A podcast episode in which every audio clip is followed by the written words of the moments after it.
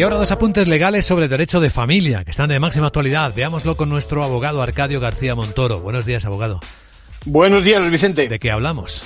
Pues hoy hablamos de aquellas familias monoparentales de las que hemos comentado en más de una ocasión que lograron que la justicia le reconociera percibir una prestación de doble duración por el nacimiento y cuidado de su hijo. Ahora el Tribunal Supremo rechaza esos permisos dobles y sienta doctrina insistiendo además en que el papel de los magistrados no es modificar una norma, en este caso el régimen de prestaciones de la seguridad social. Además, el propio Senado ha rechazado hace poco dicha opción. Luis Vicente.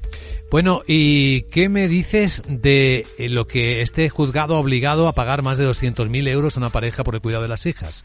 Fíjate, la sentencia ha sacudido los medios como si fuera una novedad, cuando no lo es, tampoco es firme, ni tampoco es una excepción. Bueno, la cantidad es fruto de los cálculos del salario mínimo del profesional por el trabajo doméstico durante el matrimonio, aun a pesar de estar vigente, cuidado, el régimen de separación de bienes en un periodo de 25 años.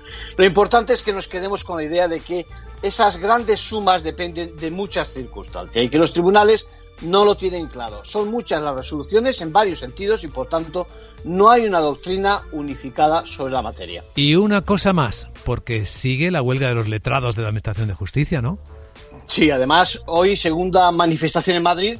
Para que nos hagamos una idea, solo en la capital hay más de 33.000 demandas pendientes de reparto, muchas de ellas relacionadas con asuntos de familia, mil millones de euros paralizados y el saldo de la cuenta de consignación, atención, cerca de los mil, seis mil millones de euros. Gracias, abogado.